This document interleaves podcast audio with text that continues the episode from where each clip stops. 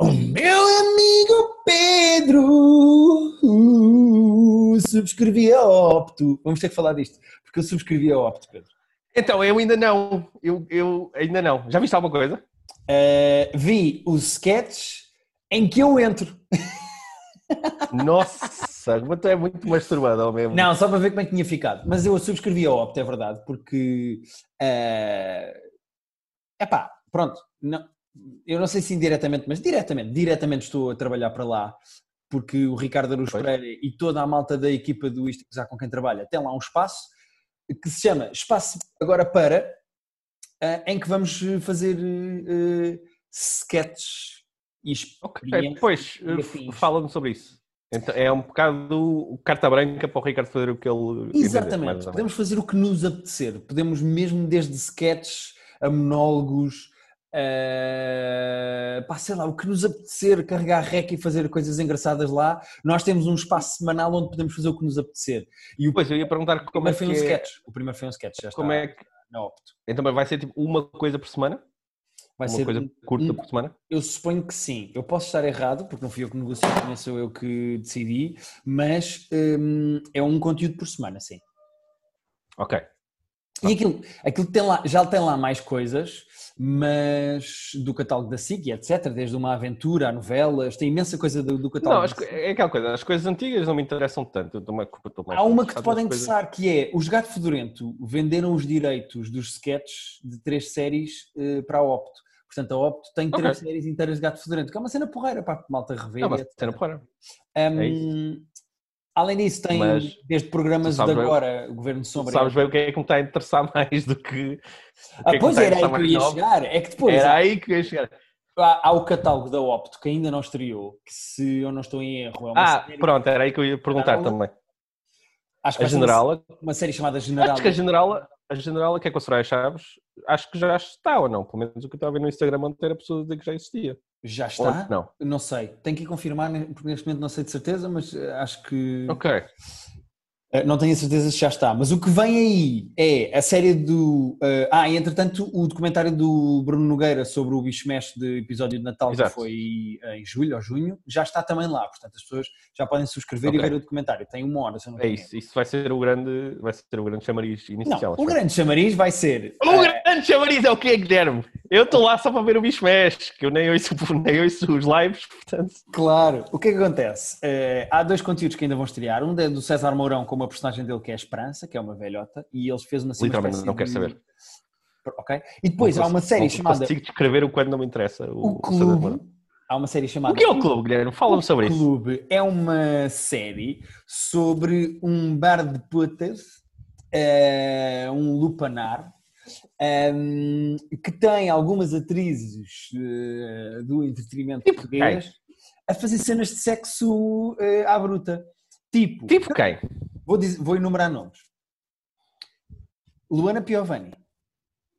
Hum. Ariosa. Vera okay. uh, Uau. Carolina Torres.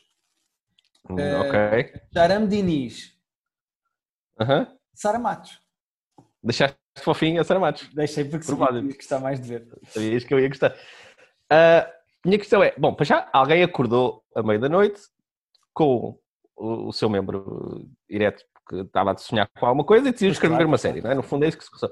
E é outra coisa, espero que tenham pago muito bem à pessoa que teve essa ideia, porque uh, é um gênio. Sim. Ou uma gênia, não sabemos. Toda não a gente é, vai subscrever a Opto para ver esta série, vai ser muito giro. Uh, é pá, sim, eu acho que foi, acho que foi grande ideia, de facto, pelo menos para, para conquistar 50% de subscrições. Até porque há duas coisas que é preciso dizer aqui. Primeiro, é, na própria da Optus já tem lá um trailer uh, com uhum. parte da história, etc. E aquilo tem visualmente, e isto não é uma piada sobre rabos e mamas, aquilo tem visualmente muito bom aspecto. Está mesmo não tem, as coisas que eu vi no, no, Instagram, no Instagram parecia tipo, bem filmado e parecia fotografia fixe, parecia Sim, sim, sim, tem mesmo bom aspecto. Agora, fora isso, é pá, obviamente que a série nem tem que ser boa. O objetivo daquilo é só uh, pegar nestas é, pessoas. É, é, era bom que fosse boa, mas, mas querendo a Sara Matos, uh, tenho curiosidade. Mas tu já viste o trailer final? De, já viste o trailer final? Não, eu vi tipo o trailer eh, de cada personagem vá, que, que elas foram não, partilhando no Instagram. Então não viste o trailer? Matos, eu acho que não. Pronto, o, o trailer tem uh, várias cenas de sexo Uma delas, Luana Piovani, eh, faz um falácio a um indivíduo e, a- e acaba de boca cheia a olhar para o indivíduo. E o quê? E o quê? What? Eu vou só deixar isto assim. Portanto, Ah, mas tá- vai ser assim tão gráfico? eu, é assim, eh, atenção, tu não vês nada dentro da boca da Luana Não, óbvio que não Mas- vês, Pronto, mas, pronto, mas, mas ela está. mas está Ela- implícito. Sim, sim, sim, sim. Está bastante implícito. implícito. Uh, portanto, eu acho que a série vai ser muito mais arriscada a nível uh, erótico do que eu acho que as pessoas acharam inicialmente. Eu, pelo menos, achei. Ok. Ok. E não estreou ainda, isso é que é importante. Não, ainda não estreou. Ainda não estreou. Ok, eu subscrevi o óbvio, mas talvez espero que o meu conteúdo uh, Sim. de eleição esteja disponível. Fora de brincadeiras, e saindo agora do- desta série do clube e falando no total, no geral, uh, há- há- eu fiquei alegremente uh, uh, surpreendido pela positiva, porque o interface todo da Opto é muito, muito, muito parecido com o da Netflix. Aquilo parece quase praticamente Pois, uma Ouvi cópia. críticas boas. E é ótimo, é mesmo, funciona muito bem. A única coisa que eu gostava que aquilo tivesse era tipo o tempo que cada eh, coisa tem. Por exemplo, eu abri a cena do bicho mexe e vi aquela Ah. descriçãozinha e não tem lá quanto tempo é que tem. Eu tive que abrir para ver quantos minutos é que tinha. Acho que falta isso na descrição. Ah, do- ok. Qu- Quando, quando abres o conteúdo, depois aparece a barra em baixo. Tem tipo protagonistas, tem o que é que é, uma pequena sinopse, exatamente como a Netflix, mas não tem lá os minutos, não tem lá quanto tempo é que Não, mas, mas quando estás a ver o conteúdo em si... Não, quando, depois quando- aparece lá em baixo, sim. Ah, pronto. É, que- É um ok, ok. contador normal. Sim, mas realmente, realmente eh, é informação importante. Antes, É- Hoje em dia, antes de começares a ver uma cena, tens que saber quanto tempo é que tem. E não só, imagina que tens uma hora até ao dentista, para sair para o dentista. Queres ver quanto tempo é que aquilo tem? Epá, é Claro, chato claro. ter que abrir o conteúdo para ver quanto tempo é que tem. Dois pontos negativos. Dois pontos negativos da Opto. Primeiro, é obrigatório ser no Google Chrome, não dá no Safari. Pois, eu já ouvi isso. Eu já, foi estranho, mas está bem. Eu tenho também. Não é o que eu uso mais, mas eu É também isso. uso. Eu uso Eu, o Google Chrome e o Firefox. só tenho o Google Chrome para a Opto. Uh, eu, eu o resto faço tudo no Safari. Eu, por acaso, os, os Netflix e HBs eu vejo no Chrome, porque é- é- funciona melhor que no Firefox, mas, Ok. mas é, tosco, é tosco ser limitado assim. é basicamente o browser dos, eh, dos eh, streamings. O outro ponto negativo é quando te inscreves na Opto, quando crias conta na Opto, estás automaticamente a criar conta no Nónio. Lembras-te do Nónio? Hoje já ouvi lemes, eu ouvi, eu vi, mandaram um print screen de pessoas iradas a dizer ah, mas eu não quero ter Amrónio, eu não quero. É pá, pronto, é a maneira da SIC pôr as pessoas a subscrever ao Nónio e a inscrever-se no Nónio, mas pronto, mas eh, é- até, até é ver o vida. Nónio não me fez mal nenhum. Mas, mas pronto, Pois. hum, tens, tens de criar conta no Nónio. Portanto, pessoas que sejam contra o Nónio, esqueçam. Não podem ter não, opto. não podem ter opto. Não vão ver o clube. Não vão ver o clube. Vão estar pior na vida. Não, não, garantidamente pior na vida. Garantidamente pior na É. vida. Ah, temos que descobrir quando é que estreia o clube. Eh, Mas- mas era acaso, não sei quando é que estreia, mas, mas, mas sim, mas, eh, mas pronto, é, é estar atento. Pá, e o interface, quando tu instalares, vais ver, eh, o interface é igual à Netflix, mas em roxo. É igual! É aquela coisa, acho que sinceramente mais vale. É assim, não é uma cena super proprietária que estão a roubar direitos de autor, mais vale fazer uma coisa que funciona e que as pessoas estão familiarizadas Uhum. do que fazer uma coisa como a HBO que nem é muito diferente visualmente e tudo, mas é uma merda que não funciona que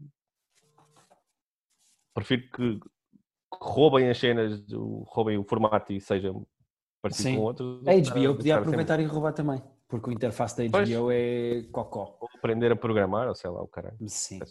Mas pronto. Olha, outra coisa que também adquiri esta semana e que gostava de falar aqui é a PlayStation 5. É, então é o seguinte, vamos só. Vais falar sobre o Playstation, vais ser breve, porque não me vais estar a aborrecer, porque eu ainda não tenho. Está bem? Isto é um momento que mete nojo na minha semana, porque de facto eu já É, tenho... é o momento de mete dois. Mas quando, fazes, quando nós fazemos mete dois aos nossos queridos ouvintes, é bem diferente. Quando é comigo, já não gosto tanto. Mas a PlayStation 5, eh, além de ser muito bonita, eh, tem bastante Ok. mais espaço que a 4, portanto eu consegui transportar tudo o que tinha na 4 e ainda fico com quase... eh, Ah, mas eu, por acaso, uma das poucas críticas que eu ouvi era que podia ter mais espaço. Não, e claro, bem, mas isso do podia ter mais espaço é sempre Não, verdade. cer- mas, Sim, certo, mas mas tem quase 900 gigas, quase não, tem 900 gigas, acho eu, enquanto que a. PlayStation 4 tinha 500? 500. Não, Acho que era 500. Originalmente vinha com 500. é para- Exato. a. Um, a passagem das coisas da PlayStation 4 para a PlayStation 5 é, é, se se tu ligares as duas consolas ao mesmo tempo à mesma rede de internet, consegues da 5 transportar todos os teus eh, jogos, a tua conta, o teu perfil, os teus troféus, os teus saves, tudo exatamente igual para a PlayStation 4. Isso é Que é, um, que é um processo que, se tiveres uma boa internet, tem um tempo de horas normais. Uh, no meu caso, como eu estava com a PlayStation antiga, onde estavam as coisas a passar para a nova com cabo de LAN, demorou 12 horas. Eu tive 12 horas à espera que tudo o que eu tinha na PlayStation 4 passasse para a PlayStation 5. Então, Foi demorado. com um cabo LAN entre, entre os dois? Tinhas Não, um cabo ligado com a um cabo 4? LAN na 5 ligado à net. E tinha a 4 ligado ao Wi-Fi. À mesma net, mas por Wi-Fi. Ah, ok. Ok, É. mas isso. Ou seja, é chato porque demora, mas ficas com a PlayStation 5 tipo pronta. Mas já está, não- está não- pronto a jogar. Não devia demorar mais do que com o Wi-Fi. Bom, isso é pormenores que interessam um pouco, mas. Sim, eh, mas pronto, é só chato porque tive 12 horas à espera quando a montei para, para, para, para começar a jogar. Entretanto, eh, eh, já estou a jogar o Cold War, que falarei para a semana, mas já estou Exato, a jogar, já ok. estou a meio da história, já estou a jogar o Cold War, e comprei o Spider-Man Morales, o do Into the Cold. War, o Cold War é o da 5 ou ainda é o da 4? Tá, é Há da Cold War para a 4. Eu comprei com o Next Gen, aliás, foi-me oferecido pelo meu irmão, na verdade. Um, eu- eu- tu podes comprar na 4 e compras a versão que custa mais 5 euros e que, e que diz Next Generation e que dá para transportar para a 5 quando compras a 5 e tiveres a 5. Ah, tá. Uh, ok. E portanto eu estou a jogar agora o Cold War na 5 e comprei o, o Spider-Man do Miles Morales que Uhum. vinha por mais 5 euros, vinha com o outro Spider-Man, uh, o anterior uh, remastered para Foi jogar super na PlayStation premiado, foi 5. super. Foi... Exato. E como eu não joguei nem um nem o outro, vou acabar o Cold War e depois vou jogar o Spider-Man antigo para jogar o novo Spider-Man do Miles Morales. Pronto. Uh, Ok. Prometo Sim, falar em breve aqui também disso no Private Joke. Mas pronto, estou muito contente com a PlayStation 5 e no grande debate que existe com a PlayStation 5, que é de pé ou deitado, eu pus a minha deitada. Deitada, ok. Acho, Deitada. que- acho que vai depender mais do espaço que as pessoas tenham em casa do que. Sim, mas há a grande, estética. há aquela coisa. Até porque ela é, ela é grande para caralho, não é? é, é, é bastante grande, é, é quase o dobro do tamanho da anterior, da 4. Uh, Poxa. é mesmo grande a PlayStation, mas cabe no sítio onde eu tinha a 4 e portanto uh, ela está no mesmo. estou a Estou a achar que o móvel que eu tenho aqui não vai, não vai ter arcabouço para isso. As pessoas lá em casa não vão poder ver, mas pronto, Pedro, estás a ver ali, é- está na prateleira do meio e cabe ali. Ah, ok. Ah, ok, ali, ok. É tranquilo. eh, eh, E estou muito contente. E pronto, queria só meter este bocadinho de nojo porque tenho de facto a PlayStation 5 e estou muito contente com a PlayStation 5 e já tenho jogado PlayStation 5. Então agora todas as semanas vou ter que gramar com isto. Não é? Sim, e mas atenção que eu paguei a minha, eu não fui oferecido como uns e outros. A minha PlayStation eu paguei com o meu dinheiro. Eu sinceramente, eu, eu sei que ofereceram algumas e sei de algumas pessoas que receberam muito, muito provavelmente graça. Mas não, não deve ter sido assim tanta gente a receber de graça, porque eles têm Playstations para vender. Epá, mas eh, sendo que há muitas pessoas que são assalariadas eh, em termos de marketing da PlayStation, acho que ainda houve um bom não, número de esses pessoas. sim, mas tipo. E depois a minha cena é tipo. Há muita gente que quer a Playstation, há muita procura. Não é por eles oferecerem a fulano X que vai fazer um post no, no Instagram que eles vão vender mais Playstations. Acho que as pessoas vão comprar, já vão comprar independente Verdade, de verdade, saber. verdade, verdade, verdade, verdade, verdade. Ah, viste uma notícia muito engraçada de que eh, houve muito mais encomendas da PlayStation 5 pré-reservas, eh, pré-encomendas, do que houve para a PlayStation 4. Portanto, esgotou o, o, Hum. o estoque muito mais depressa do que eles estavam à espera e houve problemas, inclusive, com pessoas que fizeram pré-reserva e receberam e-mails a dizer eh, não Temos vai pena. ser possível dar-vos dar a PlayStation nesta primeira leva devido ao número de pré-reservas, vai ter que ser na próxima leva, que é janeiro, se eu não estou em erro. Mas o mais engraçado é a Amazon estava com as pessoas tinham feito pré-reserva da PlayStation 5 e a Amazon mandava caixas para as pessoas para casa que, eh, com coisas tipo frigideiras, eh, torradeiras em substituição da PlayStation 5 porque ainda não tinham. Então as pessoas recebiam tipo, a caixa tipo da oferta, Amazon. Não, mas tipo era- oferta. é porque tu tinhas uma, uma en- entrega para fazer naquele dia, mas como não havia disponível, a Amazon faz aquela coisa de substituição por artigo E o quê? E então, há pessoas que receberam uma caixa da Amazon em casa quando tinham para encomendar a PlayStation 5 e abrem, olha uma frigideira. Pá, as pessoas passaram-se e foram todas para o Twitter fazer piadas e teve graça. Não tinha Eh, visto isso. Assim. Uh, acho, eu acho que não vai ser só a Amazon a fazer isso. Eu acho que há muita gente que na sua vida familiar prometeu dar uma Playstation ao irmão, ao filho, à namorada e que no dia, no dia de Natal, sendo que não há para compra, vai dizer, olha, não pois, havia, comprei-te isto. E não vai haver antes. Ou então vão dar tipo uma folha de papel a dizer vale uma Playstation em Sim. janeiro, quando esta merda... Sim. Uh, está bastante escasso de Playstations, por acaso. E pronto, e acho que agora só em janeiro é que vai haver. É, é Pedro. É, talvez esteja aí que, talvez esteja aí que eu. é, mas pronto, podemos saltar para outro tema, Pedro. Queres falar de alguma coisa? Uh, queres, queres deixar o filme para o fim? É um filme que nós dois vimos. Queres falar honesto. já? Vou-te ser honesto. É quando tu quiseres. Porque de 6 em 6 anos. De 6 em 6 anos aparece um filme. Vamos deixar para o fim, vamos deixar para o fim. Já falamos disso mais à frente. Sim, senhor. Temos um Olha, para falar. Posso falar de mais uma coisa que fiz uh, cock teasing da semana passada para esta, que é o fim Sim. de Cheats Creek. Eu cheguei finalmente ao fim de Cheats Creek. Ah, boa. Olha, ultrapassaste-me, porque eu. Uh, Sim, mas já na semana passada tínhamos percebido que eu já ia à tua frente, acho eu, porque só me faltavam certo, quatro, certo. acho eu, e entretanto eu já vi esse, já acabei a série.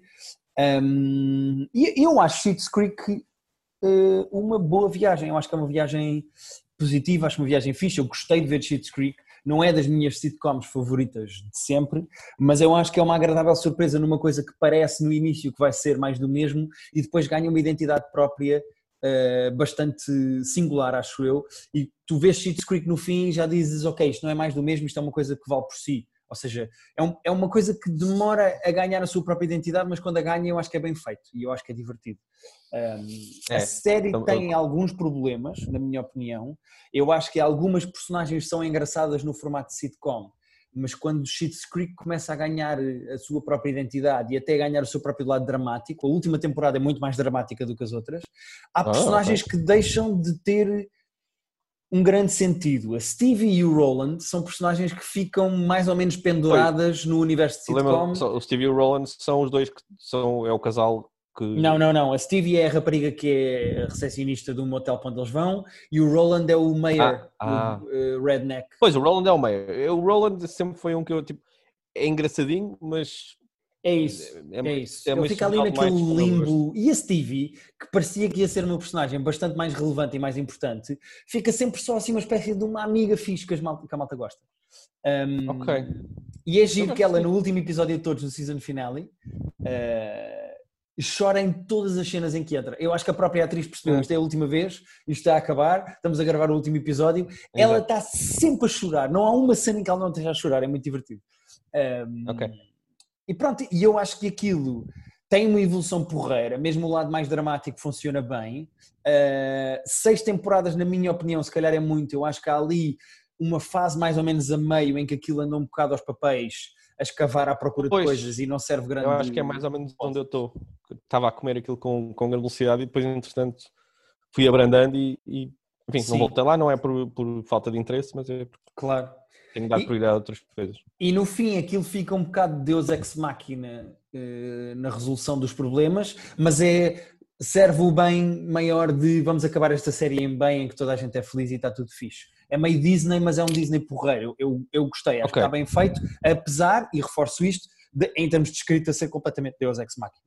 Mas emocionalmente eu acho que a série evolui muito bem e queria fazer aqui um ganda shout-out, não sei como é, que, como é que se diz, queria mandar um grande props para uh, a mãe da família, a Moira, que, a Moira, que é inacreditável e há episódios, na minha opinião, que leva a série às costas. Ela é brilhante, tem muita é piada. É eu gosto de todos, na verdade, eu acho que todos estão bem, não há ninguém que testou na série, mas eu acho que a Moira, a mãe da família, é inacreditável e carrega em muitos episódios toda a gente às costas. E... Ela é muito fixe e vai voltar à nossa vida agora em breve uh, porque vai chegar o Natal e ela. Sozinha em casa outra vez. Vai se esquecer outra vez é do mãe, Kevin pela 80 É a mãe do sozinha em casa. Mas pronto, aqui fica a minha opinião sobre Schitt's Creek. Acho que é uma espécie de um 7 em 10. É uma boa sitcom okay. para se ver em casal, à refeição, para ir acompanhando. Não é daquelas que nós daqui a anos vamos dizer Ih, o Schitt's Creek era brilhante. Não, não, não, de todo. Não acho isso mesmo. Uh, marcou muito mais Community, por exemplo, ou até Good Place. Foi, claro. Uh, acho que vai ficar comigo para mais. Tenho referências que vão ficar comigo mais uh, para o resto da vida. Também acho que do que propriamente duas, Schitt's Creek. O, Mas Schitt's Creek. O High Met Your Mother. Vai-se falar, vai-se falar durante mais anos. Sim, uh, esta semana no nosso Patreon fizemos um top 5 de criaturas fofas. Eu acho Uhum. Schitt's Creek mais fofo do que bom. Certo. Uh, do, que, do que vi, concordo. Pronto, é a minha análise a Schitt's Creek. Mas gostei. 7 em 10. Já tinha 10, não é mal. Uh, Não, não, não, de tudo todo. É bastante 10. competente. É bastante competente. Sim, senhor. Não Uh, sei se olha, eu vi. É isso, é isso. Boa. Segue, Sim. segue. Aí. Segue a bola, não segue a bola. tenho- Joga, joga. Passa-me em campo. Tenho duas coisas, tenho duas coisas para falar antes de, antes de depois irmos ao filme. Uhum. Uh, uma foi que eu não sei se a Netflix tipo, começou a promover e começou a, a destacar mais uh, esta série ultimamente, porque vai estrear a quarta temporada. Mas pá, tinha-me aparecido mais que uma vez o, o- o Big Mouth destacado. Eu tinha visto a primeira cena do Big Mouth e tinha achado graça, mas depois não tinha visto a segunda, depois não vi a terceira, estava lá. Sabes aquelas séries que estão lá no frigorífico e tipo. E tu vais Não é por mal, é isso, não é por mal, mas tinham lá ficado. E Sim. deu-me para ir ver outra vez, para ver a segunda e a terceira do, do Big Mouth e atualizar-me. E o Big Mouth é bastante fixe. O Big Mouth, não sei, viste alguma coisa? Não. Não, viste nunca vi na- nada na de Big? Mouth. Não, não. O Mas, Big Mouth mas tenho curiosidade. tem um. Tem um, aquilo, é uma série de animação passada no liceu e É sobre É, a puberdade, não é? É sobre a puberdade. é sobre a verdade. E é sobre como estamos todos a explodir de hormonas naquela fase. E aquilo tem uma mistura de piadas extremamente javardas e criatividade narrativa e alguma tipo de fofura também, ah, que é muito fixe, tem um balanço ali muito fixe de o tom, que é uma coisa que nós falamos muitas vezes e é meio é um conceito meio vago, mas que na nossa cabeça está claro. Uhum. O tom daquilo é muito, é muito fixe, é muito fixe. Ah, e tem vozes de uma data de gente que nós gostamos, incluindo o Nick Kroll, que é o criador da série. Tem o John Mulaney, que eu tenho uma, uma paixão especial, como sabemos. Tens, tens uma Tem- crush, não tens? Tenho uma crush no John Mulaney. O nosso amigo Jason Mantzoukas também faz uma voz. Tem Que eu vi Rudolph. numa... Tu viste numa livraria. Vi em numa Londres. livraria em Londres. Sim, senhora. Eu recebo uma mensagem, está aqui o Jason Mantzoukas. E eu, "What the- wait, como assim? Mas não falaste com ele, não é? Não, não, não, não falei com ele, não fui meter conversa com ele, mas, mas estava lá ele e era ele, eh, que as pessoas que estavam comigo reconheceram e disseram que confirmaram, eh, e era mesmo ele. E ele tem um ar simpático e compra muitos livros, pronto. É o que eu posso dizer sobre o. Jason E é, e é grande amigo do, do nosso podcast de referência também. O The Watch, sim senhora. É. Mas pronto, o Big Mouth é uma, é uma, uma bela viagem, tem umas ideias muito giras. Tipo, cada um dos miúdos tem uma coisa que chama-se um Hormone Monster, que é um monstro meio imaginário exato, das hormonas. Cada um só vê o seu próprio, portanto, não, é, não são machinas que estão a parar e toda a gente vê. Cada um só vê o seu próprio, mas está tipo sem- sempre a incentivá-los meio que a fazer merda e meio que a irem atrás dos seus instintos hormonais. Lá está aí, tipo, ah, aquela rapariga foi simpática comigo hoje, manda-lhe uma dick pic. tipo, tens o monstro a, Sim. o monstro sempre tipo a puxá-los, mas lá está, ao mesmo tempo é muito javardo e muito querido ao mesmo tempo. E É Também serve para educar a educação sexual, não é? Eh, É isso, é assim, eu não sei se aquilo é apropriado para os miúdos da idade de- de- da série. Porque lá está, tem- muita piada porca, tem muita. Mas se calhar é esse. Eu não sei se aquilo funciona melhor como retrospectiva para depois tu olhar e dizer, ah, realmente a minha vida foi assim, depois a nossa infância foi assim, ou se é apropriado para, para os filhos daquela idade. Se calhar é. Não tenho, não tenho facto. Não tens filhos para- para dizer, não é? É isso. Mas vale muito a pena. Acho que é uma, é uma, uma bela viagem de uma série engraçada e, e querida ao mesmo tempo. Ok, sim senhora. Hum, eu, agora, eu agora não sei para que sitcom é que vou com a Rita, temos acabado de Schitt's Creek, mas talvez Big Mouth, como- sendo que são três temporadas de 11 episódios cada uma, talvez seja Sim. uma boa sugestão. Aliás, são, são 10 episódios cada um, acho que só, o- só o último é que tem 11. Ok, ok, ok. São 30 episódios, portanto tranquilamente se vê, Sim. por cima 20 e poucos minutos, acho que era porreiro. Hum, e acho muita graça ao Nick Kroll, portanto acho que é uma boa sugestão. Eu acho muita graça o Nick Kroll. O Nick Kroll, ele é um dos criadores, portanto, aquilo passa muito por ele também. Uh, e pronto, e John Mulaney também. Sim senhora. Acho que é uma boa opção.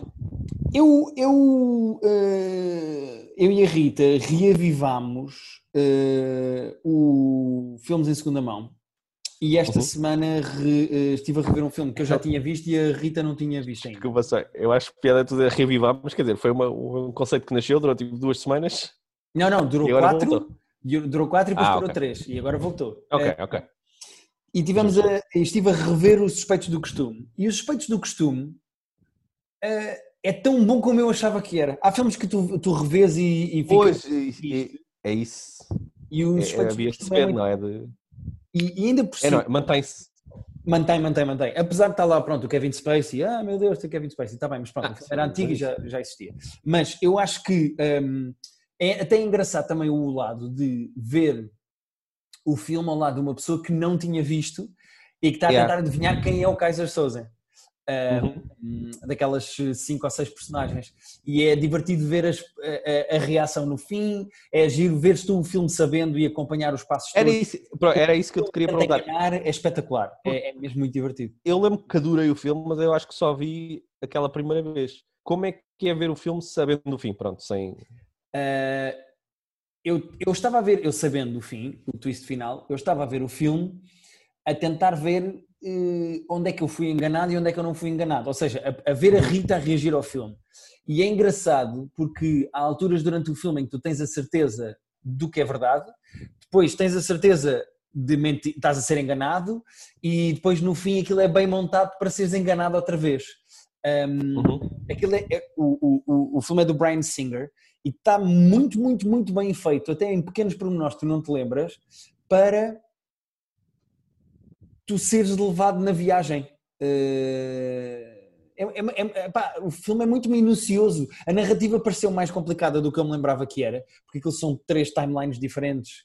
Eh, Sim, sim, sim. Eu lembro que era. é assim uma coisa meio coisa complicada, mas depois tu estás a ver o filme e aquilo é feito de uma maneira bastante simples e, e é bem escrito. É muito bem escrito Estavas a dizer que envelheceu mal por causa do Kevin Spacey. Eu não, eu não acho que tenha envelhecido, envelhecido mal por causa Não, disso. certo, mas que, mas que é, é quase pior ter o Brian Singer do que ter o, o Kevin. O Brian Singer é outro que também, também foi assim meio. meio... Verdade. Ostracidade. Mas, mas é um filme porreiro de rever, é um filme ah, é engraçado, apesar de ter coisas datadas, como lá está o Kevin Spacey e as Torres Gêmeas, mas é um filme bastante competente e é um filme muito bom. Ah, Ah, na Netflix. eh, está na Netflix e Um pequeno, foi lá que vimos, e um, um pequeno pormenor interessante sobre o filme, eu não sabia, mas o Brian Singer, ao fazer o filme, convenceu todos os atores, os cinco atores, de que eles eram o Kaiser Soze, e Ah, houve que atores que foram à estreia do filme e viram o filme pela primeira vez projetado e foram surpreendidos porque não eram eles. Ah, damn. muito divertido. Foi bem feito pelo Brian Singer, acho eu. E acho isso muito giro. E, e pronto. eh, aconselho rever-se os Suspeitos do Costume, porque não são um filme muito bom dos meus favoritos de sempre, como se aguentam bem no tempo. É um filme soberbo, é um filme soberbo. É Está-me a dar vontade de ver agora porque é é mesmo filmaço. 96, para aí? É 91? Não. Espera aí. Não, acho que é muito cedo isso. Eu acho que é 96. Queres tentar adivinhar? Achas Bom, que é mas é- 96? Já tentei adivinhar. acho É que 95. É 95. Ah, foda-se. 95. Meu Deus. Falhaste um. Não, mas agora vais dizer, não, mas chegou a Portugal só em 96, por isso é que eu estou. Não, eu não sou desses, eu não sou desses. Falhei, falhei. Ahm, e pronto, em filmes de segunda mão foi isto. Mas é boa sugestão, porque é filmaço mesmo. É sim, senhor. É sim, senhor. Pedro, eu tenho mais duas a três coisas para falar. Duas a três? Eu só tenho mais uma. Tirando o filme, tenho mais uma só. Uh, Que é Mandalorian. Queres falar de Mandalorian? Ah, não, podemos falar de Mandalorian, mas eh, também podemos não falar de Mandalorian. Vou só dizer que acho graça. Eu estou contente de. uh, pronto, o- as qualidades e os defeitos da série continuam todos exatamente iguais. Pois, e já, e já batemos, já falámos tanto sobre isso. que- Sim, não vale a pena. Dois pontos que eu acho que são interessantes de trazer para a discussão aqui. Acho porreiro falar-se de como a raça deles está a lidar com a evolução e de haver eh, os fanáticos e os progressistas e os que acreditam, os que não podes tirar o capacete, olha as regras, e os mais progressistas de epá, tira o capacete porque Uhum. nós temos que sobreviver Exato. e agora o mundo mudou. Acho muito engraçado esse lado ehm, de discussão de, de- de- de cultura dos próprios Mandalorians. Acho isso, acho isso porreiro. Eu não estava à espera que a série tivesse coragem para meter esse lado quando é sempre tão básica. Um, eh, e acho que a série tem tido muito bons easter eggs e consigo falar de alguns que eu não sei se tu, tu apanhaste ou não, mas o, o episódio, Manda. não o último, mas o outro, o 3, um, Hum? é realizado pela Bryce Dallas Howard e a Bryce Dallas Howard fez uma homenagem ao seu próprio pai no episódio, uma coisa muito subtil e muito engraçada. O pai da Bryce Dallas. Howard, para quem não sabe, é o Ron Howard. Ron o Ron Howard. Howard fez o Apollo 13 e há uma cena no Apollo 13 em que a nave passa pela atmosfera e pega fogo assim por baixo, fica uma semibola de fogo. Ah. E a Bryce Dallas Howard tem um episódio, tem uma cena, um plano em que a nave entra numa atmosfera e ganha fogo e está exatamente igual, é uma homenagem que ela Ah, faz ao próprio giro. pai do Apollo 13. Eu acho isso muito giro. Um, e queria só falar desse easter egg porque acho porreiro ela homenagear o pai. No quarto Sim, episódio, senhora, tá tá. no quarto episódio, que é este da semana passada, eh, que é realizado pelo Carl Weathers, que para quem não sabe é um dos atores da série, é o senhor de barba ancião. como Não o são os Roberto. atores da série, como mais do que isso, é o Apollo fucking Creed. Certo, certo, certo, mas pronto, está lá, está lá na série. É um senhor. é- A mim Certo. sempre confusão como é que os gajos são protagonistas e realizam. Do género Ah, sim, também. Ação para mim mesmo! E, e começam a, acho isso sempre bem estranho, mas pronto. Hum, gosto muito do pormenor dos macarrões. Eh, no quarto Sim. episódio, de repente há macarrões no espaço e o Baby Yoda come Toda, toda a macarrões. cena, toda a cena na, na aula tem, tem muita graça. Sim, é giro. Com, Eh, com o Yoda a pedir, a pedir as bolachinhas, os macarrões e o puto a dizer não e ele depois a roubar à força, literalmente à Sim. força. À força. Viu o que é que fizeste aí. Eu queria só dizer, Ah! para, para todas as pessoas que nos criticam por nós dizermos que o Mandalorian é uma série muito infantil, epá, todos os tiroteios desta série são as coisas mais farsolas e deprimentes que eu já vi. Ninguém acerta em nada, é impressionante. Pá, aquilo não é nada. Se mais valia terem os dedos e fazerem piu piu, piu piu piu piu, como as crianças quando estão a fingir que estão num tiroteio. Exato. Pá, aquilo não é nada. Os Mas- tiroteios são Mas tiveste ridículos. boas perseguições. Este aqui, neste aqui tiveste boas perseguições, aquela perseguição toda dos Stormtroopers nas, naquelas motas, naquelas motorizadas. Sim, Ah, sim, sim, foi- divertido. foi- Visualmente a série, pá, visualmente a série, pá, eh, eh, É, porque tem muito. Pá, nota-se que, tipo, nota que há dinheiro, nota-se que há gente boa a trabalhar Oh, Pedro, naquilo. mas num episódio de 40 minutos que tem cinco cenas de tiroteios, ninguém acertar em ninguém, a não ser É verdade, é vemos sete Stormtroopers irem morrendo dentro de cada cena, é pá, não me lixem. É muito deprimente. Não, não, isso, isso estou de acordo contigo. Isso já. Mas tem um pormenor porreiro. Tu viste que. Eu depois tive que ver isto na neta, não percebi isto sozinho. Mas tu viste que eh, na cena em que se descobre que aquilo é um laboratório e tens assim uma espécie de uma coisa meio disforme dentro de uma água, ouve-se a música do Snook. Do Imperador Pois, eu, acho que foste tu que me disseste isso ou eu opinei? Foste tu que me mandaste Fui eu, essa fui eu que mandei. Eh, eu, não, eu não sei se Mandalorian está a começar a colar diretamente com a história dos filmes do Star Wars.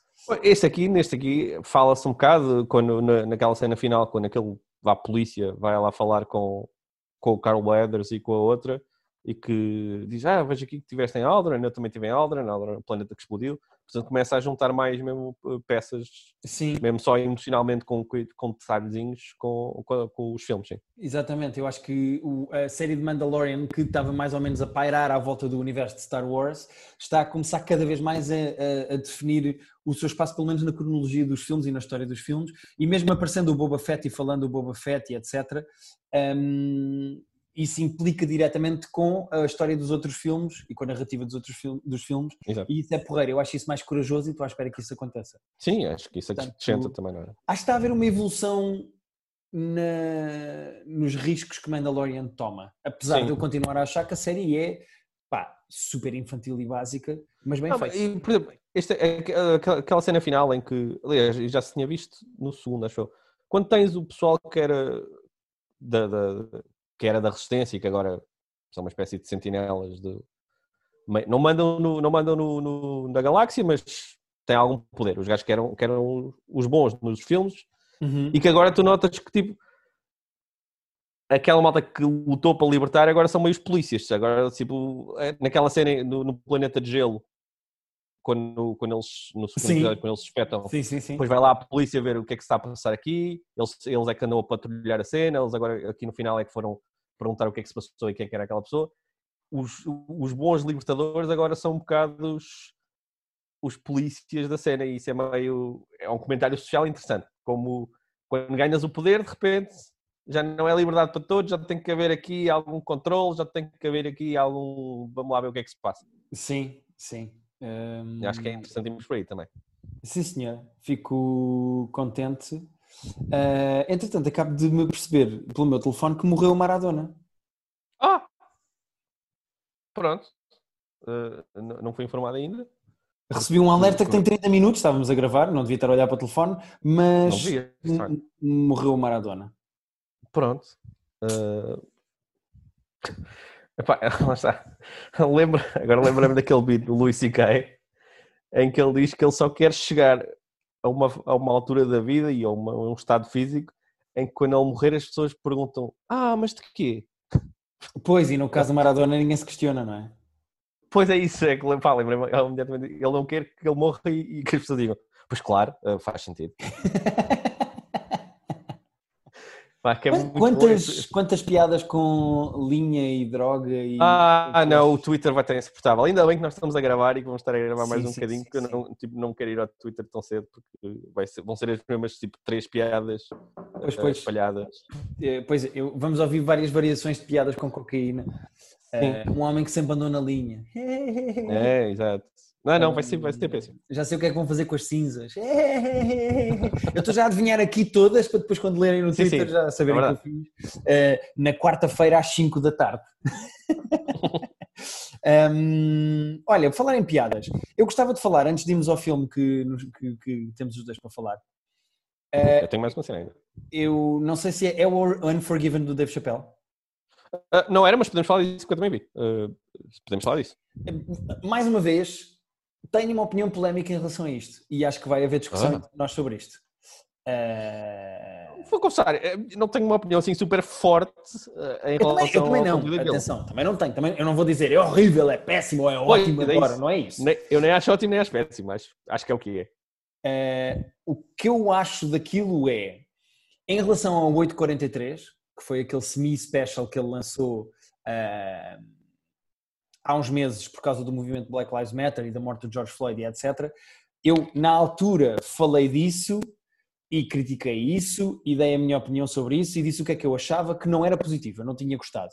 Em relação a este, eu acho que o Dave Chappelle faz uma coisa que não fez no outro, que é, através do seu carisma e da sua capacidade de contar histórias, organiza muito bem o racional do que quer contar e da maneira Sim, como quer falar. Sim, aquilo, aquilo não lhe estava a sair de cabeça, digamos assim. Não, não, não, de todo, está super bem montado e apesar daquilo ser a opinião dele e uma guerra pessoal dele, eu acho que aquilo em termos de storytelling e de carisma dele em palco é brilhante.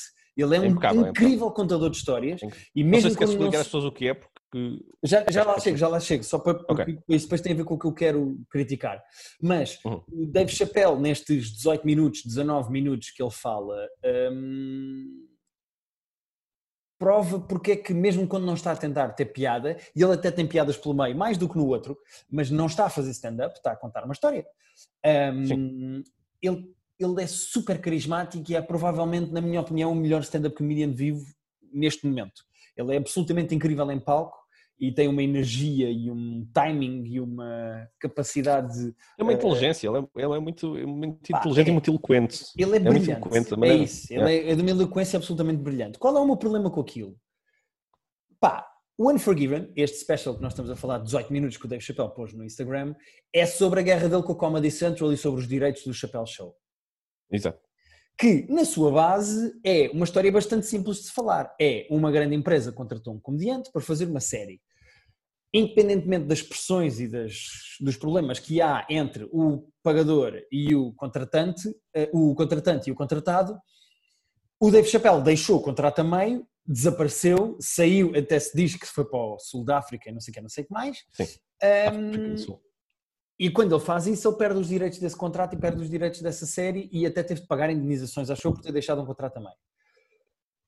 E este special, este, este vídeo, é o Dave Chappelle. Sim, este vídeo. Este... É, eu não vou chamar special. Este vídeo é o Dave Chappelle a justificar-se de, da sua posição hoje em dia e porque é que ele acha que deve estar a receber dinheiro que não está e porque é que ele acha que a Comedy Central não devia estar a fazer dinheiro com aquilo e está, etc, etc.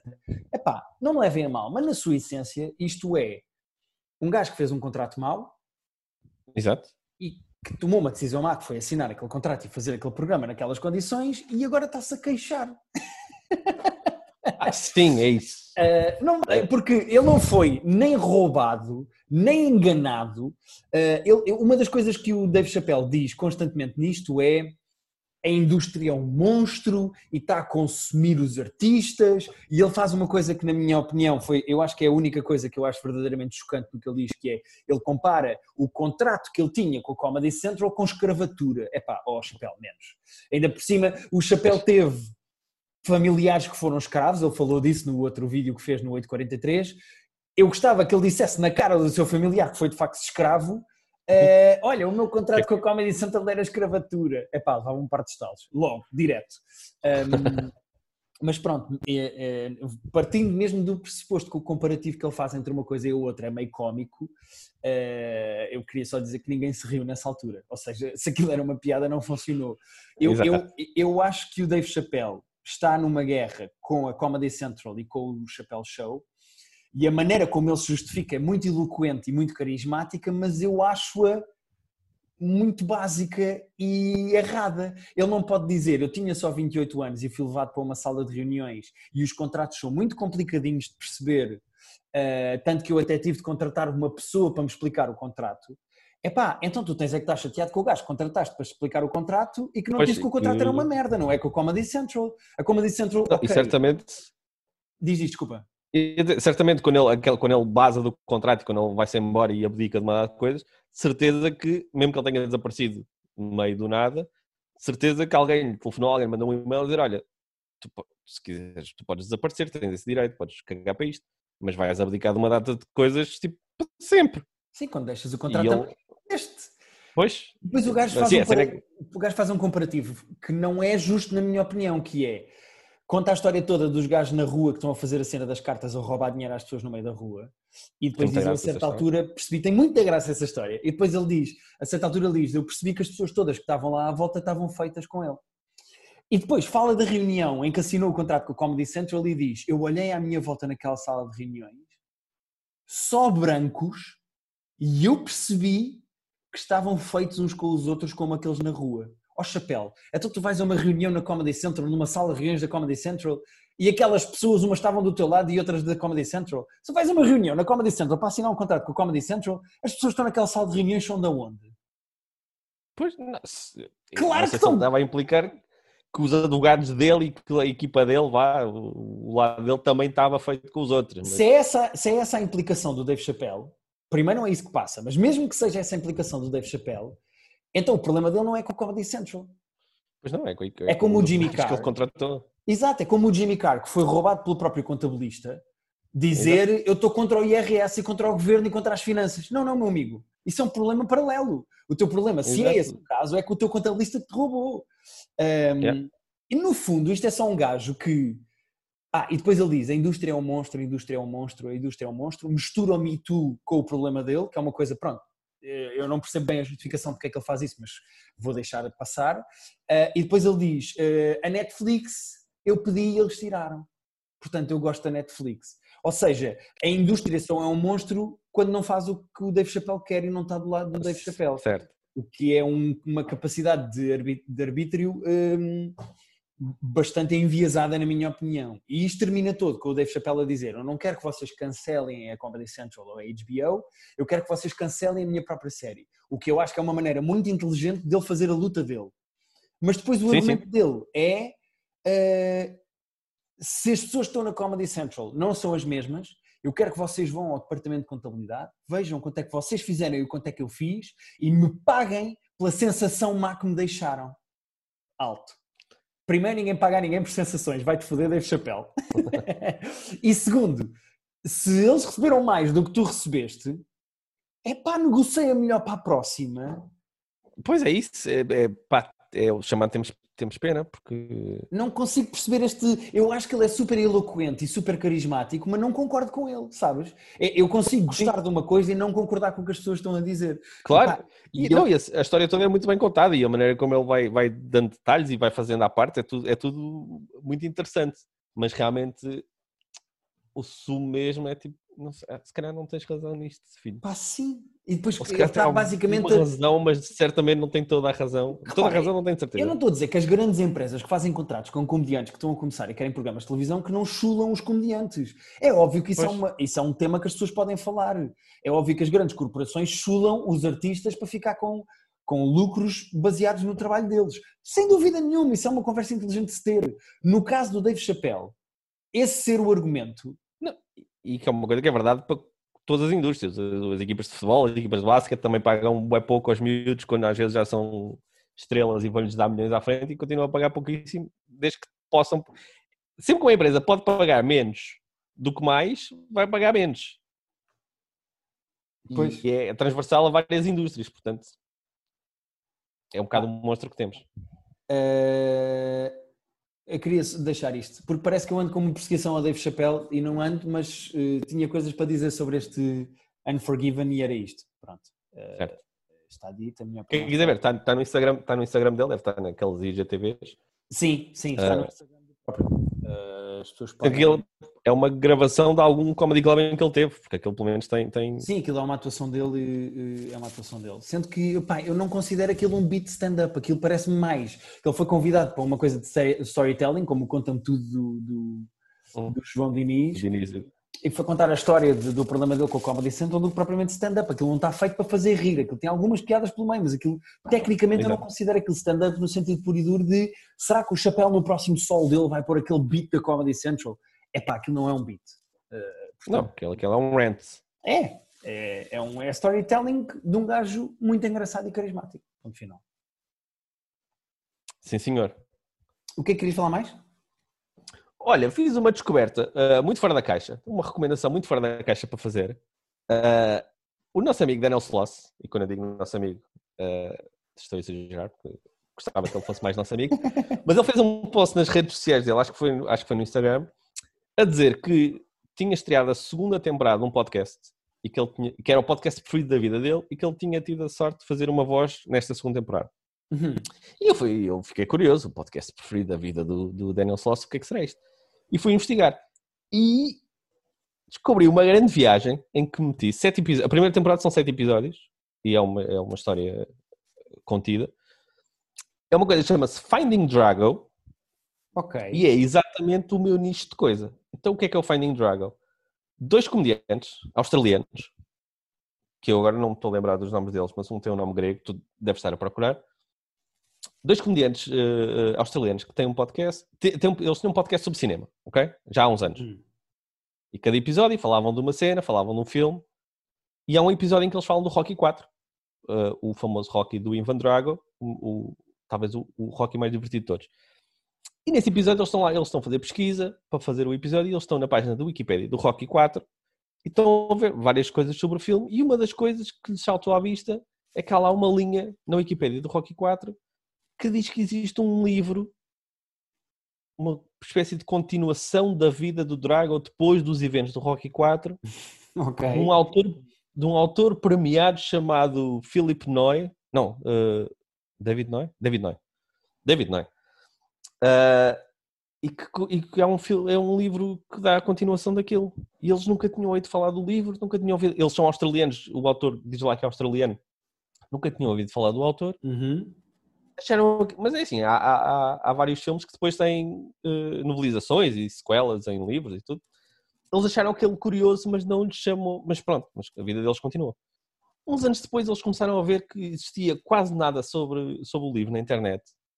Havia pouquíssimas coisas. Havia algumas reviews no Goodreads, por exemplo, mas pouquíssimas. Não encontravam nada sobre o autor. E eles decidiram fazer um podcast investigativo sobre este mundo. E eles metem-se num deep dive uma viagem, pá, muito, muito fixe, a pesquisarem cenas sobre, sobre quem esta, esta pessoa existe, esta pessoa não existe, este livro existe, este livro não existe. Pá, metem-se num rabbit hole, pá, que vale muito a pena. Uh, aquilo às tantas deixa de ser sobre, não tem, já, não tem nada a ver com o Rocky, já é só sobre, sobre este autor e sobre as pessoas que uh, seguem este autor. Uh, e depois é muito giro, porque aquilo é, é, é um podcast uh, profissional, digamos assim, porque aquilo é mesmo feito pela ABC, que é, é tipo a RTP da Austrália. Tipo, é, Uhum. é feito com dinheiro, com dinheiro estatal e com. tem produtor, tem técnico de som e tudo. Por exemplo, há uma cena, não vou contar nada sobre o desfecho, porque aquilo é, não vou spoiler nada, porque a viagem é muito interessante, mas há uma cena em que eles descobrem que, ou, aliás, um deles lembra-se que se o gajo é australiano, se o autor é australiano, uh, o livro tem que estar na biblioteca central da Austrália, porque tem que ter todos os autores australianos. Então ele vai, uh, vai à biblioteca, mas vai com um microfone, uh, vai tipo wired, vai tipo, com o microfone escondido, para captar a conversa que tem com, com, com o pessoal da biblioteca. Só a pesquisar, se, okay. só a perguntar se, se, se, o livro existe ou não. E depois, assim que eles. Então ele diz: Ah, então vamos ouvir a conversa que eu tive lá na biblioteca. E assim que ele vai dar play, o, o tipo o sidekick dele vira-se e diz: ah, Mas olha que eu acho que tu não podes gravar conversas escondidas. Eu não posso? Eu acho que não, chama lá o produtor. Então o produtor do podcast dizer: Olha, também tenho quase certeza que nós não podemos passar isso, tu gravaste isso às escondidas. Pai, de repente já estão a chamar a pessoa dos assuntos legais, da, da, tipo da RTP da Austrália, e a pessoa está a dizer: É pá, pois, tu não podes, tu não podes, nós não, nós não, isso, não sei o que é que tu tens aí, até pode ser muito interessante, mas nós não podemos passar isso. Porque se tu não pediste autorização prévia, nem a nós, nem às pessoas com quem gravaste, Uh, isso tem que ir para o lixo. Eu, ah, tem que ir para o lixo. Então, mas eu para colar o microfone no peito, fica com os pelos todos fodidos e agora não posso, agora não posso passar isto. Pronto, é uma viagem muito, é muito, eles são os dois muito engraçados. Pá, e a viagem entra ali numa, numa, numa trip de realidade, ficção, que vale bué a pena. Uh, só dizer que se forem à procura do podcast, provavelmente vai-vos aparecer Finding Desperado Uh, Foi, olha que, enquanto estavas a Era falar, aí. eu estava à luta com, com os podcasts porque eu não encontrava o Finding é, Dragon. O Finding mas entretanto Dragon. já percebi que eles começaram um novo, uma nova investigação é e mudaram o nome do podcast. Portanto, o podcast neste é momento é chama-se Finding Desperado. Era exatamente isso. Se vocês procurarem Finding Desperado, vai, depois os episódios estão discriminados muito facilmente o que é que é Season 1 e o que é que é Season 2. A Season 1 é este caso do, da, da, busca pelo Drago in Mountains We Stand, que é o nome do livro que eles estão à procura. Uh, e o segundo, a segunda season, que eu só vi o primeiro ainda, é, é uma investigação que eles descobrem que no livro do, do, Guinness de 2005, se não me engano, há um recorde que está lá escrito de um, do filme profissional de cinema feito por um realizador mais novo. Que, supostamente okay. um miúdo de 13 anos realizou um filme profissional eh, nos anos 70. E eles acham aquilo tipo estranho, não encontram muitas coisas e começam a investigar também uh, quem é que era esta pessoa, se esta pessoa existe mesmo, se este miúdo nos anos 70 é uma pessoa real e, e metem-se nesse buraco negro que, que eu estou a começar agora, só vi o primeiro. Okay. Uh, Parece-me que vamos pelos mesmos, vai, vai ter os mesmos moldes da primeira season. Mas o Finding Dragon, uh, epá, é, uma, é uma excelente viagem. Mesmo, mesmo, gostei mesmo daquilo, sete episódios, tipo de meia hora cada um, mais ou menos. Ouvi tudo de seguida, ouvi tipo os episódios todos ontem e, e ah, excelente viagem para quem, para quem gosta de rock e para quem gosta de investigação. Eu gosto de, de, de comentários de investigação e de pistas, e agora vamos por aqui, mas agora isto não deu em lado nenhum, temos que voltar atrás, e se, e se procurarmos isto. Mas de malta que tem tipo acesso ao Google e pouco mais. Okay. Tipo, tem Google, tem Facebook, são investigações que podíamos ser nós a fazer, no sentido em que não é que eles têm recursos incríveis, tipo, não é tipo o David Gorman que de repente vai a, vai a, vai a Londres, vai não sei. Não. Pois isto parece uma cena meio David Gorman, na verdade. Estavas a falar e eu estava a pensar nisso. Parece, é, é, o mesmo tipo de loucura, é o mesmo tipo de mecânica de cabeça, mas o David Gorman, tipo, no Google Egg, ele às tantas está a viajar que nem um maluco para os Estados Unidos e para trás. Sim. E este aqui não, este aqui no, no, tem o Skype, tem o Google e tem o, a Wikipedia. São sete episódios de 40 minutos, portanto eu acho que vale a pena para quem quiser uh, investigar é isto. Muito giro. E tu no início disseste que eu iria dizer o nome do grego, ele chama-se Alexei Toliopoulos e o Cameron Exatamente. James. Exatamente. Que eu não, tô, não, não conhecia antes, mas que um deles é realizador, um deles tipo estudou cinema, portanto eles, eles têm noção de, de, de como contar uma história, ao mesmo tempo também têm bastante piada a, a fazê-lo. Vou já seguir Finding Desperado. Cá está. Finding Desperado barra Finding Dragon. O Finding Dragon depois são os primeiros episódios disto, mas está aqui o podcast Exatamente. e já subscrevi. Mais um podcast para ouvir, já são 743. Sendo que este aqui, lá está, eh, há podcast que depois tu ficas meio preso a eles para a vida, digamos assim, que se queres, queres ouvir todas as semanas, Sim. vais ter sempre conteúdo novo. Eu gosto destes eh, podcasts eh, self-contained, que é tipo, ah, ok, tem um série de episódios e depois a minha vida continua. Sim, senhora. Muito bem. Uh, vamos ao prato principal deste podcast. Vamos. Então, na semana passada demos. Faz aí contexto. Acende... Yeah, eu quero dizer, acenda a luz porque, porque está bem às escuras. Pá, eu não tenho culpa que esta hora, tipo, o, o sol imigra, assim. Exato. Então, na semana passada já tínhamos feito um, um pequeno teaser de que íamos falar de Jiu-Jitsu, um filme de ação. Já tinha falado no... O quê? Lembras-te? Tinhas falado e ok, exatamente. E nós tínhamos meio que prometido que íamos ver isto a tempo de falar esta semana. Opá, isso não vocês. valeu a pena. Ok, vamos começar pela pergunta mais importante, que é isto dá a volta ou dá quase a volta? Eu, Dar a eu- volta é quando tipo, é tão mau que depois é de facto muito bom. Certo, certo, certo, certo, certo. Eh, eu acho que quase dá a volta, É isso, eu acho que ele falha o mortal completo. mas não aterra, não aterra. Parte as pernas Não, matar, não. sabes? Eh, É quase dá a volta e no fim parte as pernas e eu fico, ah, pois não. É isso. Eu acho que aí é, é, é quase, é quase um. Porque é tipo, eu vi uma vez e custou um bocadinho ao mesmo tempo que me divertia a gozar com algumas coisas, mas não é um filme que eu veria tipo a cada dois anos com os meus amigos para gozar com isto e com aquilo. Certo, Não certo, The certo. Room, não é um The Room, não é alguns dos outros que nós Para quem não está não situado, interface. É o filme que saiu recentemente com Nicolas Cage, que se chama Jiu-Jitsu, e basicamente a premissa do filme é, de seis em seis anos, um lutador do espaço vem cá à Terra e nove lutadores têm que lutar com ele. eh, se algum deles não aparecer ou não lutar ou fugir, o lutador então mata inocentes. Ele vem cá só para se divertir, é uma espécie de eh, academia do Pedro Cole. Ele vem cá para dar uns murros e uns pontapés e depois, quando se farta, vai à vida dele e acabou. Um, Olha, tu achas que os advogados do Predador tipo, já, já escreveram? juro que ia dizer essa merda.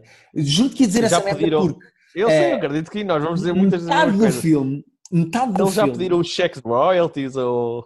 Epá, repara, se eles só tinham 50 euros para efeitos especiais, eu duvido que eles tenham mais de 50 para pagar royalties ao Predador. O rip-off inacreditável que é Inacreditável. ao Predador, é, é que Sabe- não, não há palavras. Sabes o que é que eu achei tipo, da premissa, tipo, do guião do filme, vá, da, da premissa e, de, e de- depois do desenvolvimento do Sim. guião? Pareceu-me uma coisa de um miúdo de tipo 16, 17 anos que quer estudar cinema, gosta de cinema, queria fazer Uhum. filmes, mas não só não estudou cinema, portanto não percebe patavina de- de- das mecânicas depois de como fazer, do que é que distingue um guião bom de um guião mau, Uhum. e, só, e viu tipo demasiados poucos filmes para para ter referências e tipo, está a roubar tudo dos mesmos dois ou três filmes que viu na vida. Incluindo Game of Thrones. A cena com a seringa roubada do Game of Thrones. há, há três ou quatro coisas que ele, tipo, ele roubou tudo do mesmo lado. Em vez de, tipo, normalmente, tipo, ah, pá, tem, há aquela cena de inspirações, há homenagens, tu podes pegar, tipo, em, em mil referências, mil filmes já viste na vida e Há aqui vais... um problema mais grave que esse, Pedro. Há aqui um problema mais grave que Não, esse. há, há- há vários nem problemas tem a ver com o Nicolas Cage. Já vamos falar do Nicolas Cage. Não, já vamos falar de Nicolas O Cage. problema mais grave do filme Jiu-Jitsu é este filme é feito por gajos que são duplos de porrada. O ator principal deste filme é um gajo que sempre foi duplo, nunca foi protagonista de Nossa, porra nenhuma, eh, não sei se vamos falar dos o que é que atores acontece? Vamos, vamos, vamos, vamos falar a seguir. O no que é que geral. acontece? Ok. Como é que tu montas um filme de porrada? Um filme para ser de ação de porrada. Chamas jiu-jitsu ao filme. E depois as lutas são tão más. É como abrir um É. restaurante de peixe e dizeres, este restaurante é só peixe, aqui vens comer peixe. E depois tu vais comer peixe e ou não há peixe, ou o peixe cheira a, podre, ou, Eh, O peixe está eh, podre. ou então não te um bife. E um bife mal também, diga-se. Ah, não, ah, então pronto, então vamos a uma das perguntas. O filme é, é muito mal feito, é muito mal pensado, é muito mal feito. Sendo que, tipo, todo o guião é ou é uma luta ou eles estão a andar para a próxima luta.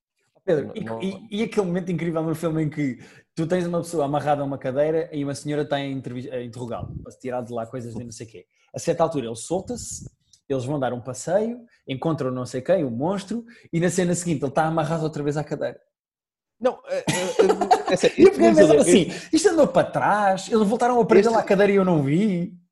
este realizador, eu tive, depois estive a ver os- outras coisas que ele fez e tipo, todos os Fez filmes. o filme tá- kickboxer, não era kickboxer, mas é o boxer. lá. Kickboxing, acho eu. Mas esse filme é o que está com melhor média. Esse, esse filme tá- é o que está tipo com 5.8, acho eu. Todos os outros filmes dele têm tipo 3, 4,5. Este aqui está com 3.0, acho que é o que está com pior média. Eu dei da dois, vida. aviso já, eu dei dois em 10. Uh, e é e dois anos. Di- Mas uh, queria te fazer uma pergunta, porque eu acho que tenho uma, uma resposta para isto. Acho que tinha uma opinião, mas uh, podes-me dissuadir se conversarmos sobre isto. Que é, Uhum. Achas que houve alguma, alguma pessoa nesta produção toda era minimamente competente? De todas as coisas que são feitas, se há alguma coisa que podia não ser horrível. É porque eu acho que há uma resposta, mas se calhar é uma fantasia minha sobre essa resposta. Ok, é- ok, ok. Deixa-me deixa-me dizer, deixa dizer o que é que eu acho que não. São to- tipo, diretores de casting, eu acho que tipo. sou- É assim, há dois diretores de casting nesse filme. E eu queria saber é quem, é quem é que fez castings e quem é que não passou. Porque eu acho que são os- a pior coleção de atores que já vi na vida são estes. Portanto, quem é que chumbou no casting? Quem é, que- quem é que eles disseram? Pá, não, tu não, obrigado, porque nós temos este aqui. Sim, quem são os gajos que chumbaram nesta merda, não é? É isso, tenho, tenho mesmo dificuldade em perceber. Mas eu acho, e podemos falar sobre isso, que o diretor de fotografia era quase bom. Percebo, Com, percebo, percebo, com percebo, um percebo. realizador péssimo a mandar nele. Percebes? Pois, Porque, percebo. por exemplo, há- há aquela sequência que tu me mandaste do vídeo quando estavas a ver, começaste a ver antes de mim, que é absolutamente absurda de uma, de uma cena de porrada que está em POV, portanto está no ponto de vista como se fossem os olhos da O que personagem. é, é que o gajo achou, pá, nunca se viu esta merda, que é, vamos fazer uma cena de porrada e eh, o ator vai andar à porrada em POV. O que é que acontece? Os gajos devem meter a câmera no peito ou assim à frente da cara do ator e o ator tem que pôr Exato. as mãos para a frente do plano para parecer... Já é uma coisa que dá um trabalho de caralho. Pá, e o que acontece? A pessoa que está a fazer a luta não tem reach suficiente e então a luta é horrível porque ele só consegue usar os dedinhos lá à frente, à frente da câmara. Mas o que me incomoda mais não é, tipo, não é, não é tanto o aspecto visual, tu só vês assim o pé, só vês aquela mãozinha meio, meio palerma. Mas é que de repente, como tu próprio disseste, acontece duas ou três vezes que de repente, a meio do plano, durante o mesmo plano, deixa de ser POV. De repente a câmara. E depois fica, volta e o gajo consegue, deixa de consegue. ser o mesmo plano, a mesma câmara. E repara, no mesmo plano, isto aqui é tipo. Eles podem fazer um corte e, e- e muda, muda o ponto de vista. Mas no mesmo plano não pode ser POV, deixar de ser POV. E, e sabes o que é que parece? As duas vezes que isso acontece, a câmara vai ao chão. Parece que o gajo estava a filmar com o telemóvel e o telefone caiu. E ele, ah, peraí, que eu tenho que voltar na mesma. E o telefone continua a filmar do chão. Sim, sim, é ótimo. Eu- a mim o que me fascina é como é que aquelas pessoas são todos duplos de ação, eh, toda a gente treinou as lutas, incluindo o próprio Nicolas Cage, e toda a gente é a lutar. Aquilo parece um puto Eh, é, salada na praia. Os coreógrafos, os coreógrafos eram maus. Mas espera, desculpa, só para voltar à cena do diretor de fotografia. Eu acho que há, há algumas sequências ali que não são mal filmadas. Há ali uma outra sequência, tipo, ah, ok, eh, interessante. Uhum. Mas ideias tipo a que essa do começar o plano em POV e deixar de ser, eu, eu imagino tipo um, um diretor de fotografia que era mais ou menos, mas com o realizador dizer, não, não, mas faz isto como eu estou a dizer. Yeah. Dizer, não, mas espera lá, tu não podes começar um plano em POV e depois deixar de ser, ou tu não podes As fazer pessoas não vão assim. perceber o que é que isto é. Não, não, mas faz, faz, faz, que isso vai ser. Ah, não, e o realizador tem outros dois ticos que me irritam. O realizador tem outros dois ticos. Um é, a meio de uma cena de porrada, põe, uma, põe um bocadinho de câmera lenta e depois tira. Eh, Ah, sim, é, sim. Não, é repetições. Há uma cena que tem repetições. Uma, não, não, não, primeira. sim. Isso esquece, eh, isso esquece. Eh, Mas é um, e- um jogo de futebol ou é, é uma luta do UFC? Agora de outro ângulo. Não, e a outra Agora que ele faz, a outra que ele faz, ele deve se ter entusiasmado, porque no terceiro ato do filme ele deve ter comprado uma merda qualquer para pôr na câmara, que a câmara faz voltas de 360 graus. É. Eh, E então, no último ato do filme, acontece, pá, pá, sete ou oito vezes, o plano rodar, ficar em pernas para o A180 e depois voltar a ficar E outra depois vez volta. É. direito. E ele faz isto várias vezes seguidas. E eu, o que é que tu estás a acrescentar com isto? O que é que isto quer dizer? Compraste uma merda de uma peça para a tua câmara e estás a usar. Mas é, é que é tão estranho que isto parece um filme. Depois estive até estive a ver o cara do realizador tudo. E ele, ele, como ator, ele entrou num filme do Scorsese, que me deixa meio perturbado. Tipo, What? tu, vi, tu viste um dos melhores. Ele entrou no, no Mean Street, acho eu, ah, Sim. como ator. Deve ter feito o papel de mínimo, mas, mas se calhar não. Não, não. não estou a ver o Mean Street, não estou a ver o gajo lá. Mas ah, isto parece um filme de um puto que, tipo, ei, e agora fazer isto, isso é É diferente. tipo um puto milionário. Tipo, imagina uma criança com eh, eh, 20 milhões e quer fazer um. Mas depois tu vais ver, e o gajo é tipo um gajo meio velho, assim, meio gordalhufo, que está a fazer estes planos. Pá, experimento. Pedro, E a posso- falta de noção o- de espaço. Sim, sim, essa é outra. Mas posso fazer o. Posso dar o meu highlight do meu momento favorito do filme? Podes, claro. Uh, que em nada tem a ver, por exemplo, há um momento muito bom que eu adorava que fosse o meu momento favorito, mas não é, que é o, a piada do chapéu de papel, em que o Nicolas Cage diz: Ah, eu faço chapéus com folhas de jornal. E tão- atenção que isto dá trabalho. E mete assim o chapéu na cabeça e fica a olhar para o outro ator. Eu não percebo se aquilo é suposto ter graça. Eu não percebi, não percebi. Não Eu não percebi. faço ideia.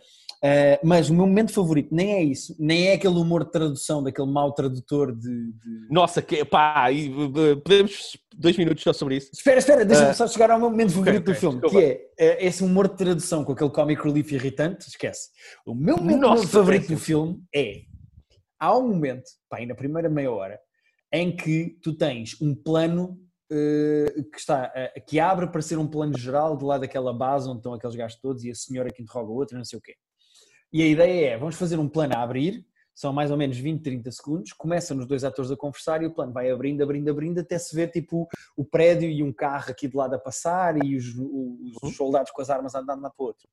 O que é que acontece? No take que ficou, o diálogo não acaba ao mesmo tempo que o plano. E então, pá, é um momento maravilhoso em que os atores estão a conversar, param na marca, acaba o diálogo que estavam a ter e ficam a olhar um para o outro à espera do corta. Mas ninguém lhes diz corta porque o plano ainda está a abrir. E então ficas com mais 8, 9, 10 segundos do plano a abrir e os atores a olharem um para o outro parados no sítio. É espetacular! É espetacular! É tão bom! É tão bom! É espetacular! Eu, eu acho que o, o maior problema deste filme é mesmo. O, tipo, o guião é absolutamente capto, mas às este- vezes há guiões palerminhas destes que depois são bem feitos. São- não é são- nada, isto não é nada, isto não é tens que nada. ver. Isto não é nada, isto não é nada. Este realizador é mesmo tipo atroz de, de, de tudo, de direção de atores, de noção de espaço. Tu nunca sabias onde é que estava ninguém, onde é que eram estes sítios, tipo, porque é que, Sim. onde é que é aquele templo que eles estão e depois o outro templo, depois quando eles estão na. na- na- quando a, a- outra velhota chinesa vai lá, vai lá dar os. eh, cozer a- a- os feridos, nunca sabes onde é que é nada, tipo, mas, mas coisa estranha. Pode ser num espaço de 5 metros quadrados ou pode ser tipo num, num país inteiro que tu nunca percebes Sim. quem é que está onde.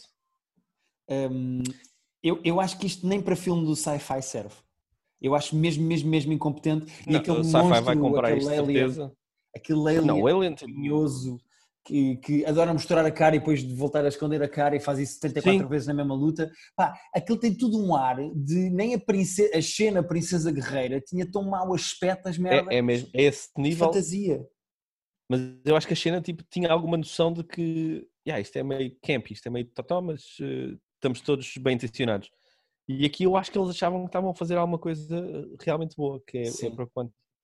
Pá, e o ator principal, sempre com aquele ar super confuso, ele tipo, o ar confuso dele é, é arquear Ah, ele nunca faz ideia de onde é que está, ele não faz ideia. de Não. é está. não, ele não sabe nada. Tipo, cada coisa que lhe diziam, ele tipo franze assim ué, as sobrancelhas, fica bué Uhum. tenso. Ah, pois, não sei.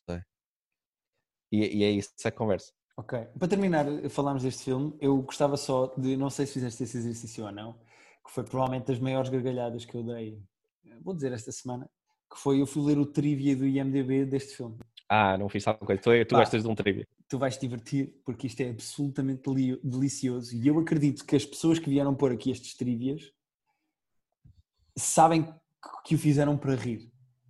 Ok. Primeira entrada no trivia.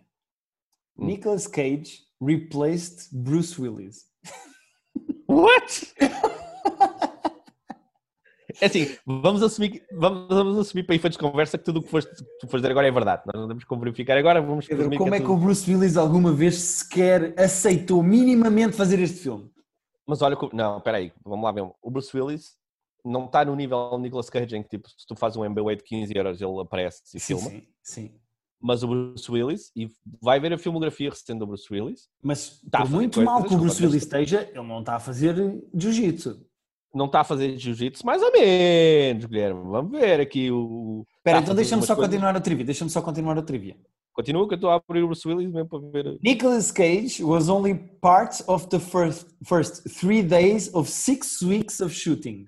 Portanto, o Nicolas Cage esteve lá três dias de seis semanas. Depois, eh, Faz sentido. onde é que está? Despite being named Jiu-Jitsu, there is absolutely no Jiu-Jitsu used in the trailer. E o meu favorito, que isto para mim é a melhor entrada que, está no IMDb, que é Nicolas Cage is channeling Dennis Hopper performance from Apocalypse Now.